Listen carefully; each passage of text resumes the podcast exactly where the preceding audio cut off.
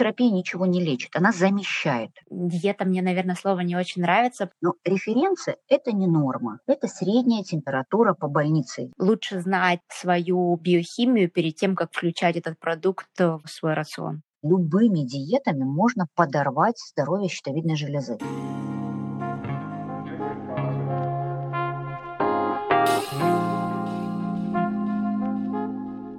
Добро пожаловать на подкаст «Начало». С вами его ведущая Юлия в поисках женского здоровья и душевного равновесия.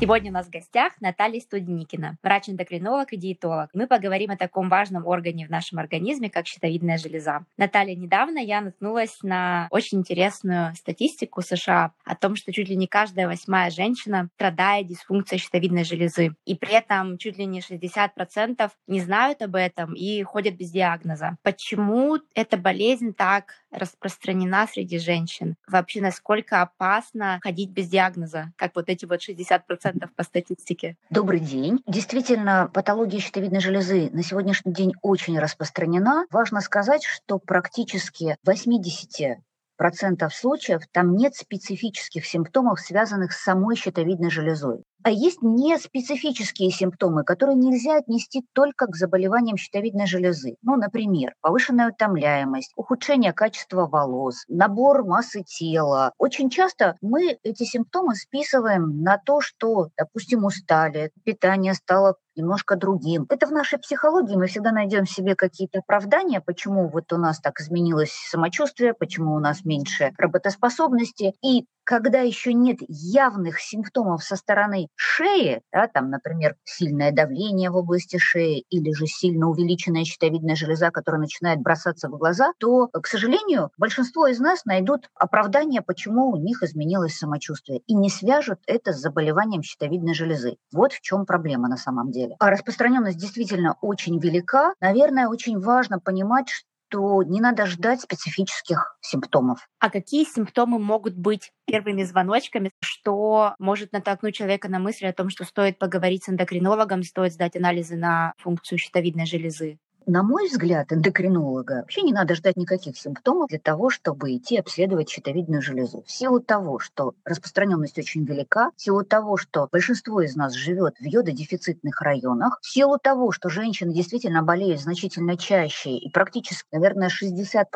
женщин страдают какой-то эндокринной патологией, поэтому на самом деле сдавать надо всем. Но есть какие-то моменты, когда надо обязательно просто сдавать, потому что вот мы с вами сейчас говорим, да, сдавать надо всем. И многие многие скажут себе так. Ну да, конечно, надо всем сдавать, но сейчас у меня вот отчеты, да, завтра там у меня еще что-то, там через пару месяцев пойду сдавать. Чему я это все говорю? Что, но есть моменты, когда надо вот прям обязательно идти сдавать. Когда, например, вы планируете беременность, функция щитовидной железы, все эти скрытые гипотереозы или тиреотоксикозы, это изменение функции щитовидной железы, это то, что вы назвали дисфункцией щитовидной железы, могут не дать забеременеть, могут привести к патологии плода, могут привести к невынашиванию ребенка, но и к рождению ребенка с различными серьезными патологиями. Поэтому это вот такой ключевой момент, когда обязательно надо пойти сдать гормоны щитовидной железы. Когда вы действительно почувствовали вот симптомы, о которых мы уже начали с вами говорить. Например, у вас произошел набор массы тела. Вы вроде бы ничего не меняли в своем рационе, все вроде бы так же, и физическая активность та же, но вы стали набирать массу тела. У вас изменилось качество волос. Например, они стали более тонкие, или вы обращайте внимание на то, что они стали сильнее выпадать. У вас изменилось качество кожи, кожа стала более сухая. У вас произошел сбой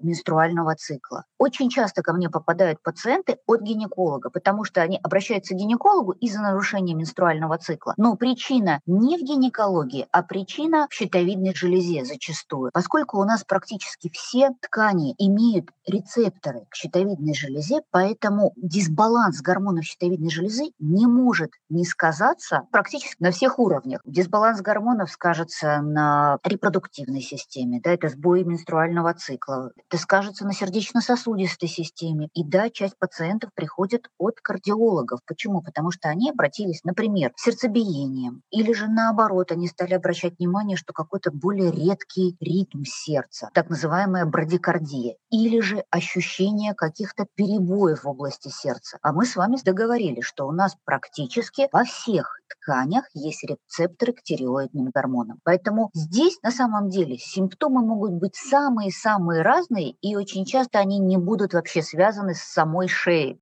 Еще когда надо обязательно сдавать гормоны? Ну, например, когда у вас повысилась сильно нервная возбудимость. Вы чувствуете, что вас выбивает практически из равновесия мелочи, которые раньше не выбивали. Это тоже может быть проявлением дисфункции щитовидной железы. У вас ухудшился сон. Это тоже может быть проявление дисфункции щитовидной железы. То есть, в принципе, очень много самых-самых разных симптомов, которые могут быть проявлением сниженной функции щитовидной железы или повышенной функции. Но есть ключевые моменты, когда мы обязательно идем сдавать гормоны да, при планировании беременности. При каких-то симптомах, мы с вами сказали, набор веса, сердцебиение, ухудшение качества волос, ухудшение качества кожи. Или же, если вам больше 35 лет, здесь я тоже считаю, что практически ежегодно надо сдавать на функцию щитовидной железы. Есть ли вообще повышенный риск к дисфункции щитовидной железы в момент, когда женщина переходит в менопаузу? Очень хороший вопрос. Действительно, Действительно, кстати, именно поэтому и женщины чаще болеют заболеваниями эндокринной системы, щитовидной железы в частности. Это связано с тем, что у женщины больше гормональных перестроек за жизнь. Вот если мы возьмем с вами мужчину, у него половое созревание, а потом постепенная андропауза, когда снижается выработка половых гормонов, но очень медленно и постепенно. Женщина же переживает гораздо больше гормональных перестроек за свою жизнь. Это и половое созревание, это беременности, это беременности беременности, которые она вынашивает, это кормление грудью, это беременности, которые она не вынашивает, допустим, аборты. Это все гормональные перестройки. И потом где-то с 35 лет он, у женщины начинаются уже другие гормональные перестройки. Да, это еще не классическая менопауза, но уже начинает снижаться выработка прогестерона, да, гормона второй фазы менструального цикла. То есть здесь риски в этом возрасте, в принципе, действительно значительно повышаются по патологии щитовидной железы. Но я вернусь к тому, что сказала с самого начала, начала, я считаю, что всем надо сдавать гормоны щитовидной железы раз в году, смотреть за функцией щитовидной железы. Это у нас гормоны щитовидной железы и гипофизарный гормон тиреотропный, ТСХ, так называемый ТТГ или ТСХ, международная аббревиатура. И обязательно мы смотрим Т3 свободный, Т4 свободный, смотрим антитела к щитовидной железе и обязательно смотрим УЗИ щитовидной железы. Вот поскольку мы уже затронули эту тему, я сразу хочу сказать, что я часто слышу, вот мне сказали, на УЗИ у меня все хорошо. Надо ли мне сдавать гормоны? Да, надо, потому что УЗИ показывает структуру щитовидной железы, но никак не отображает функцию щитовидной железы. А вот гормоны щитовидной железы показывают функцию вместе с самым чувствительным гормоном, не тиреоидным, но гипофизарным, который отвечает у нас за функцию щитовидной железы. ТТГ – это вообще такой гормон, о котором я в связи с собственным заболеванием очень много слышала. И Часто, исходя из собственного опыта, диагнозы ставились у моих знакомых. Наверное, кстати, у меня 6 из 10 ходят с гипотиреозом. Вот, на основании только анализов ТТГ, без рассмотрения гормонов самой щитовидной железы, то есть Т3 и Т4. Почему ориентируются на ТТГ именно чаще всего, без Т3 и Т4?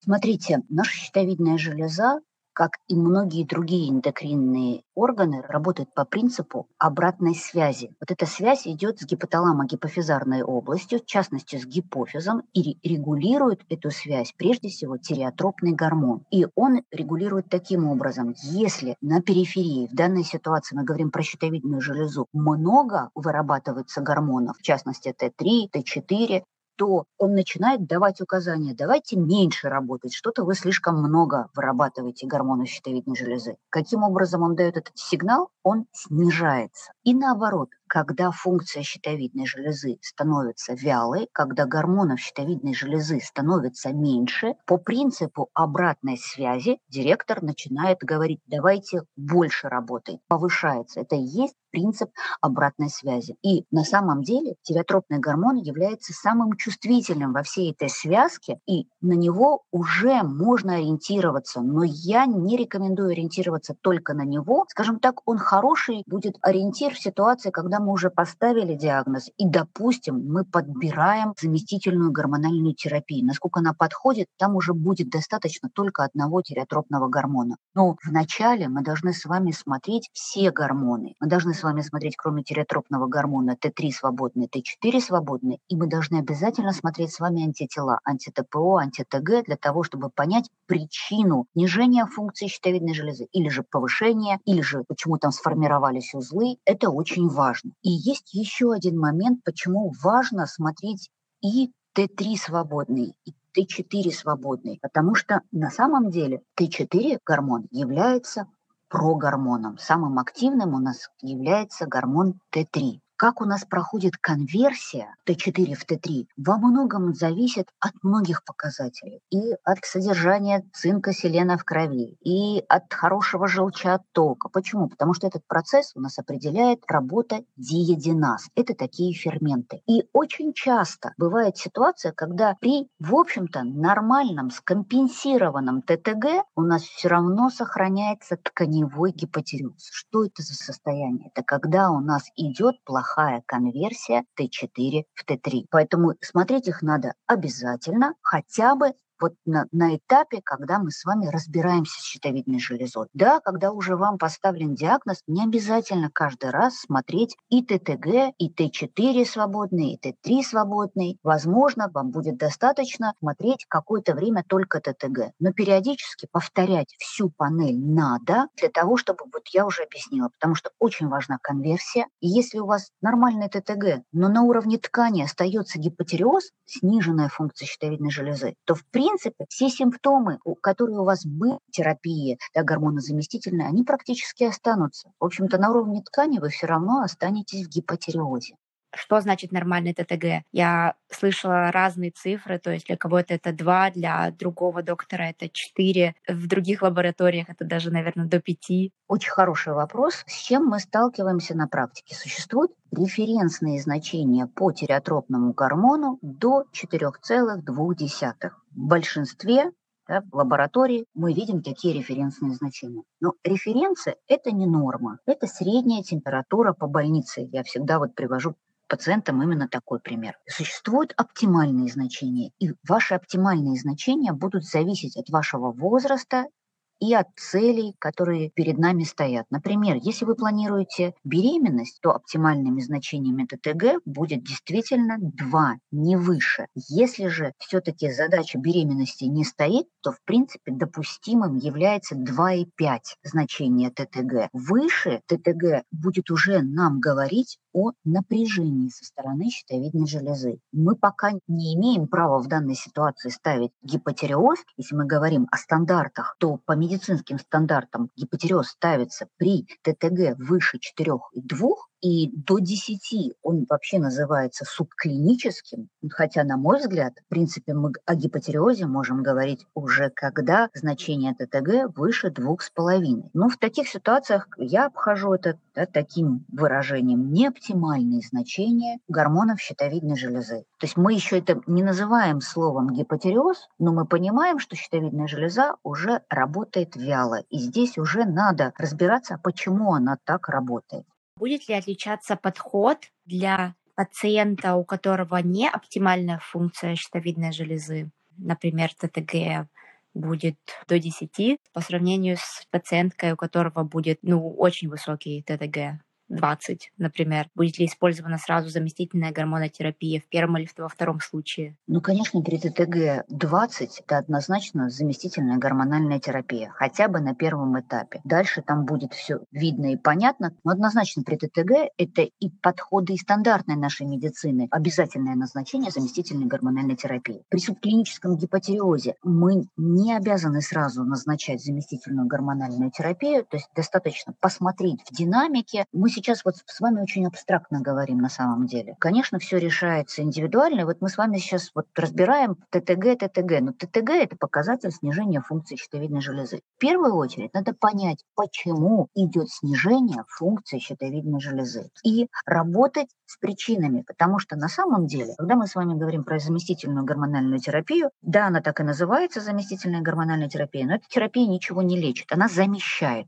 Это не значит, что ее не надо давать, она нужна, она обязательно нужна, но мы с вами должны определиться с причинами, а почему развился гипотереоз, с чем связано. И в 80% случаев это аутоиммунный процесс. Нам надо поставить правильно диагноз, установить причину и, в принципе, понимать, что заместительная гормональная терапия – это только часть терапии, надо разбираться с причинами. Есть еще какие-то факторы, которые либо усугубляют дисфункцию, либо провоцируют ее? Наверное, к факторам, которые повышают риски заболеваний щитовидной железы, я бы отнесла стрессы. На сегодняшний день мы вообще рассматриваем нашу эндокринную систему не отдельно, а в связи, да, мы даже называем нейроэндокринная ось. Да, то есть мы понимаем, что это нечто целое. Если мы с вами говорим про гипофиз гипоталамус, гипоталамо-гипофизарная область – это вообще место, где гипофиз-гипоталамус является частью нервной системы, и гипофиз-гипоталамус является частью эндокринной системы. То есть это наше условное разделение на эндокринную систему, это наше условное разделение на нервную систему, но есть места стыков, где это, в принципе, единое целое. Поэтому на самом деле стрессы очень сильно влияют на нашу эндокринную ось и на на щитовидную железу в частности. И очень часто дебютом, да, правильнее сказать не дебютом, а триггером, который запускает весь процесс, например, того же самого аутоиммунного тиреидита, может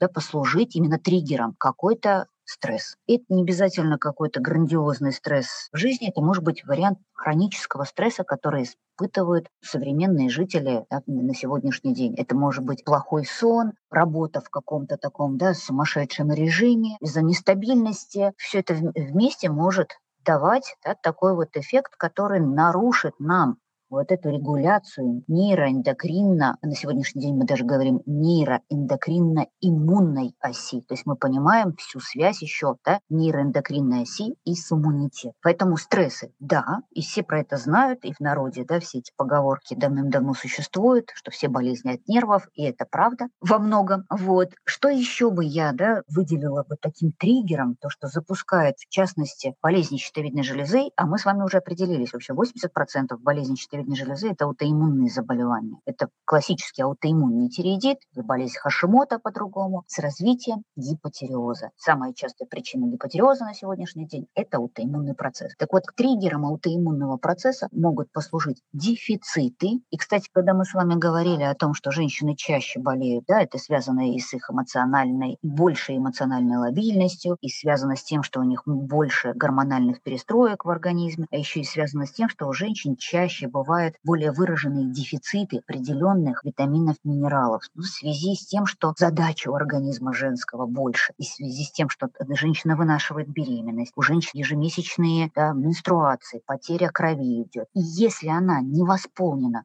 по железу, например, то это будет давать нам дополнительный стимул да, именно триггер для запуска аутоиммунных процессов. И, конечно же, если мы говорим про аутоиммунные процессы, надо не забывать неблагополучие желудочно-кишечного тракта, который тоже является триггером аутоиммунных процессов. Это так называемый синдром дырявого кишечника, хотя там совсем не дырки в кишечнике, мы с вами должны понимать, а это повышенная проницаемость кишечника к иммунологическим тем же самым триггером. И сейчас у современного человека как никогда их много. Что это? Да, это избыток сахаров в современном питании, это да, вот эти простые углеводы, это большое количество трансжиров, ксенобиотиков, это все стабилизаторы, красители. Это все напрягает иммунную систему. В общем-то, работать надо прежде всего с аутоиммунным процессом и разбираться с причинами, которые приводят вот нарушению, конверсии нашего иммунитета. Вот, пожалуй, мы с вами обсудили самые главные причины, которые приводят к аутоиммунным процессам. Мы с вами сказали дефициты, стрессы,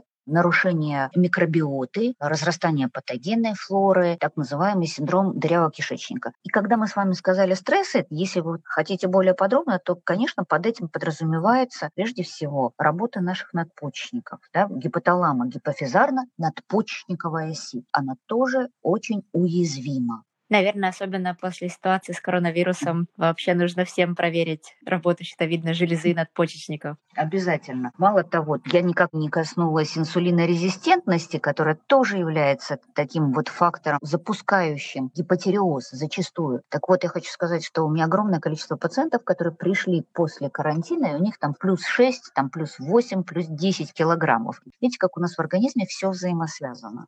Есть ли какое-то питание или диета, мне, наверное, слово не очень нравится, потому что это сразу связано для меня, по крайней мере, в моем понимании с ограничениями и с какими-то, опять же, дефицитами с другой стороны. Если мы говорим о питании, существует ли какой-то вид, наверное, питания или какой-то подход к питанию, который будет именно поддерживать работу щитовидной железы? Ну, смотрите, все будет зависеть от того, какие задачи перед нами стоят. Если мы говорим просто о профилактике заболеваний щитовидной железы, то здесь у нас в приоритете насыщенность да, йодом наших продуктов питания, по максимуму исключения продуктов, содержащих всякие ксенобиотики. То есть питание должно быть достаточно, мы сказали, низкоуглеводным, простых сахаров не должно в нем присутствовать, в нем должно присутствовать достаточное количество белка, морепродуктов. Когда же есть уже, например, аутоиммунный тиреидит, то здесь принципиально важно в питании, кроме того, что мы с вами там назвали достаточное количество белка, убрать сахара простые, здесь очень важно убрать иммуногенные триггеры в питании. Это молочный коровий белок, ну и мы с вами назвали простые сахара. Если пациент хочет разбираться в этом более глубоко и детально, у него есть на это возможность, в идеале, конечно же, сделать анализ, показывающий реакцию вашей иммунной системы на определенные продукты питания. Почему? Потому что, например, мы можем сказать на словах, вам нельзя там, молочку, вам нельзя глютен, простые сахара. Сразу могу сказать, простые сахара никому нельзя на самом деле. То есть тут ничего не поменяется от того, что вы сделаете этот анализ. А вот в плане глютена и молочки там будет видно. Например, вы иногда можете включать себе там коровий белок, но не в виде там молока, а там в виде там творога, прошедшего термическую обработку. То есть здесь вот такой вот анализ, он нам поможет подойти более индивидуально. Но принципы одни и те же. Исключить триггеры иммуногенные в питании. Мы сказали, это простые сахара, это глютен, это молочка чаще всего. Но если есть возможность, можно разбираться по анализу, например, анализ иммунохелс, да, который показывает индивидуально выработку антител на определенные продукты питания. Говоря о молочке, вы сейчас упомянули именно продукты из э, коровьего молока. Значит ли это, что, например, продукты из козьего молока имеют меньше противопоказаний? Чаще всего да, чаще Именно казеин является самым сильным иммуногенным триггером, поэтому из козьего молока продукты, скорее всего, дадут меньше иммунный ответ, но тем не менее, хотела повторю еще раз, хотите разбираться с этим индивидуально, то просто один раз сдайте анализ и увидите, как ваш организм, как ваша иммунная система реагирует на данные продукты. Там все будет понятно. У вас будет три списка продуктов. Зеленый список – это то, что вы можете есть всегда. У вас будет желтый список продуктов – это то, что вы можете есть иногда. И будет красный список продуктов – это то, на что у вас совершенно точно есть иммунный ответ со стороны вашей иммунной системы. Если говорить вообще, в принципе, о здоровье щитовидной железы и о том, что мы можем делать каждый день чтобы хоть как-то поддерживать ее функцию. Понятно, что уменьшать стрессы, хорошо спать, следить за питанием, движением. Имеет ли смысл включать йодированную соль, например, в повседневные приемы пищи? Или йодированная соль — это тоже то, что лучше знать свою биохимию перед тем, как включать этот продукт в свой рацион? Дело в том, что йодированная соль не решит проблему компенсации йододефицита в силу того, что йод очень летучий микроэлемент, и, в принципе, когда вы уже открыли эту йодированную соль, и даже если она сделана по всем стандартам и хранилась там в каком-то таком пакете, фольге, который отображает солнечный свет, но после того, как вы уже насыпали ее в соломку, и она вступила в контакт с воздухом, йод достаточно быстро улетучится из этой йодированной соли. Поэтому решить вопрос восполнения йода йодированной солью на мой взгляд, это неправильный выход. Да, мы все находимся практически в йододефицитной зоне, и восполнять дефицит по йоду надо, и в принципе важно, чтобы его восполнять так, как это было задумано эволюцией. Как мы всегда с вами восполняли, да, как, как человечество восполняло дефицит йода? Из продуктов, то есть органическим йодом. Поэтому мое воззрение на восполнение йода – это все-таки использование органического йода. Это могут быть нутрицептики, которые сделаны из водорослей, которые содержат йод, спирулина, келп. Могут быть продукты, которые вы включаете в свой ежедневный рацион, те же самые водоросли морские. В ситуации, когда у нас есть дефицит по йоду, да, очень хорошо включить в свой рацион морские водоросли, но при этом мы должны с вами понимать, что в водорослях вы не знаете, сколько конкретно йода в миллиграммах. Поэтому в идеале, конечно, вот на мой взгляд, все-таки добавлять в свою программу нутрицептики, если вам не противопоказаны препараты йода. Не всем показаны препараты йода. Так вот, если они вам не противопоказаны, то включайте в свой рацион стандартизированные препараты йода. То есть, например, тот же самый нутрицептик, на котором написано, сколько количество микрограмм йода в одной капсуле или таблетки. При этом это будет все-таки органический йод. Это то, с чего мы с вами начали, что эволюционно мы с вами, человечество употребляло именно органический йод, поэтому он лучше усваивается, он будет лучше работать на восполнение дефицита, но при этом мы с вами четко видим дозировку и понимаем, сколько мы йода принимаем. Говоря о питании, могут ли современные диеты как-то негативно сказаться на функции щитовидной железы? Тоже веганство или вегетарианство? К сожалению, могут и не только веганство и вегетарианство. Давайте начнем с веганства и вегетарианства. В принципе, здесь какие проблемы могут возникнуть со стороны щитовидной железы? Здесь может быть невосполненность по железу, вот минус этих систем питания. Да, там много клетчатки, это очень хорошо и замечательно, но большим минусом является отсутствие животного белка. И, в принципе, при длительном использовании такой системы питания очень часто развивается железодефицитная анемия, а мы с вами вами говорили, что дефицит железа, который определяет уровень гипоксии у нас в организме, приведет, скорее всего, к гипотериозу. Поэтому такая система питания может быть триггером для развития гипотериоза. Что еще может подорвать функцию щитовидной железы? Ну вот с самого начала надо было сказать, что тиреоидные гормоны – это гормоны обмена веществ. За счет них организм регулирует скорость обмена веществ. И, в принципе, любыми диетами можно подорвать здоровье щитовидной железы. Особенно так, как у нас это принято на самом деле. Я сегодня еще поем этот тортик, еще что-то поем, а с понедельника я сяду на диету. Человек садится на диету зачастую ниже основного обмена, то есть на очень гипокалорийную диету, например, на 1000 килокалорий или на 800 килокалорий. Что тогда происходит? Мы с вами сказали, что гормоны щитовидной железы – это гормоны, гормоны, регулирующие обмен веществ. Организм попадает в ситуацию, что его держат на этой диете. Он понимает, что надо замедлять обмен веществ, надо выжить в условиях вот этого длительного голода. Надо вообще понимать, что вот эта наша лимбическая система, с ней договориться очень сложно на самом деле. Здесь есть механизмы, которые сформировались сотнями тысячелетий. И вот когда вы сели на эту гипокалорийную диету на 800 килокалорий, вы включили вот эту всю память нашей лимбической системы. И лимбическая система начнет действовать через гормоны. Она замедлит обмен веществ, потому что никогда для нашего человечества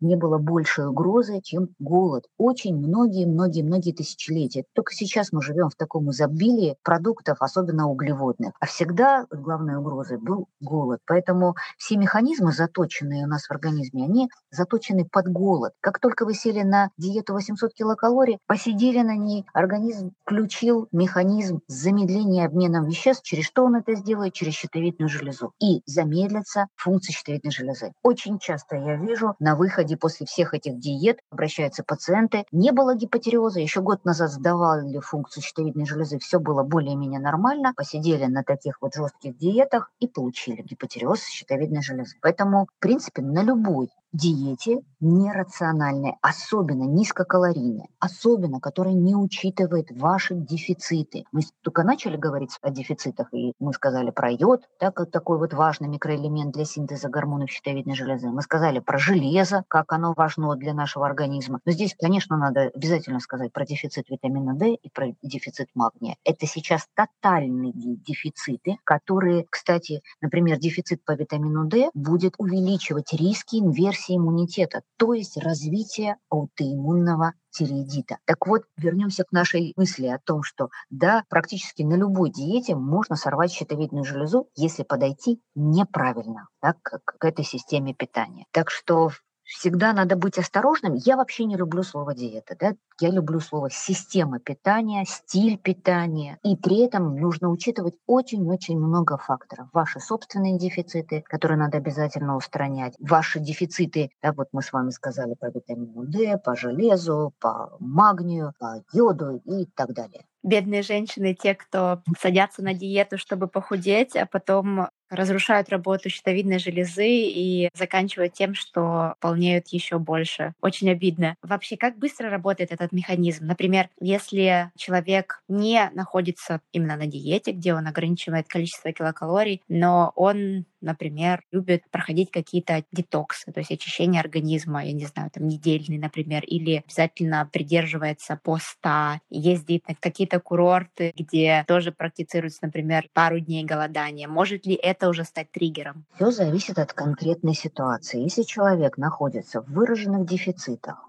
у него уже развита инсулинорезистентность, она уже выраженная, то вот такие поездки могут только усугубить состояние инсулинорезистентности. Если мы говорим о практически здоровом человеке, то ему, скорее всего, пойдут на пользу вот эти ограничения, те же самые интервальные голодания. Это вообще отдельная тема, на которую я все время натыкаюсь, при том, что я только за интервальное голодание, но человек, который еще не подготовлен, не с устраненными дефицитами, не с устраненной инсулинорезистентностью, приходит на интервальное голодание, голодание, а еще он приходит по принципу, что ну вот я там три дня так сильно ел, я вообще пойду на интервальное голодание не 16,8, а вот чтобы на три дня, чтобы наверняка. Вот такие метания, они просто усугубят проблемы эндокринной системы. И таких пациентов я вижу постоянно. Я думаю, что тоже большинство понимает, что если у вас там избыток массы тела, там, у вас вес 90 килограмм, вы поехали на какой-то курорт, там вы прошли хорошую систему детокса, сидели на 800 килокалориях, потом вернулись, и вы опять вернулись на высокоуглеводное питание, то организм, наоборот, у него будет феномен рикошета, он еще больше наберет килограмм мы должны с вами понимать, очень хрупкая наша нейроэндокринная ось. Поэтому, да, можно навредить, можно навредить и вот этими детокс-программами, если у человека не отмотана инсулинорезистентность, если он войдет в такую систему детокс-программы с выраженным ограничением калорий да надолго, а ваш вопрос звучал как, как надолго, ну, скажем так, безопасно на три дня на самом деле, да, вот три-пять дней, но это тоже все индивидуально. Мы говорим про условно здорового человека, или мы уже говорим про человека там с какими-то патологиями, или же, например, мы с вами говорим о человеке в субклиническом гипотереозе или с неоптимальными значениями щитовидной железы. То есть она сдала гормоны и увидела, что у нее ТТГ-3, вот так, вот по, по нашей с вами теме. В общем-то, ну, в пределах референсов, но уже не оптимальные значения. И вот если не разбираясь, что, чего и как. Она возьмет и сядет на диету 800 килокалорий, посидит на ней месяц. Через месяц она выйдет с ТТГ не 3, а значительно выше. Почему?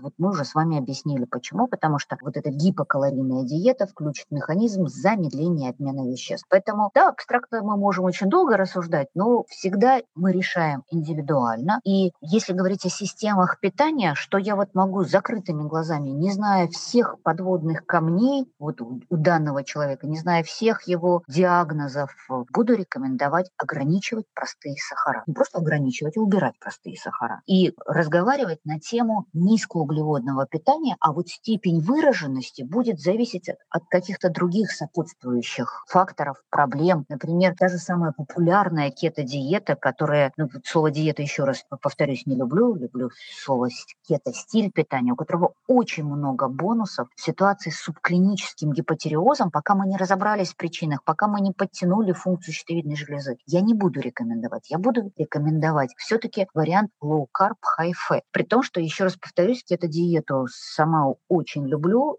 и да, кето-стиль питания, и сама его придерживаюсь уже очень много лет.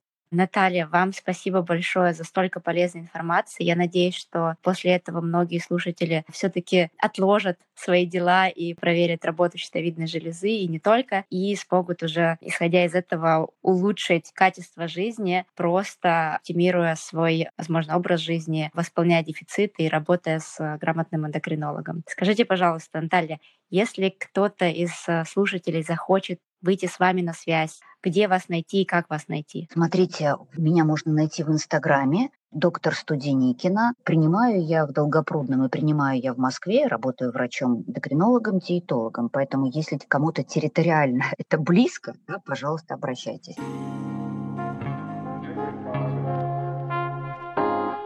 Я буду очень рада обратной связи, вашим вопросам и пожеланиям в разделе отзывов. Если вам понравился наш подкаст и у вас есть родственницы или подруги, кому он может быть полезен, пожалуйста, поделитесь. На подкасте «Начало» мы обсуждаем различные подходы, истории и мнения относительно поддержания физического и психоэмоционального здоровья. Мы не даем конкретных рекомендаций, мы не знаем конкретно вашей истории, поэтому перед тем, как внедрять услышанное в свою жизнь, изучите эту тему подробнее сами и при необходимости проконсультируйтесь со своим лечащим врачом. Будьте здоровы!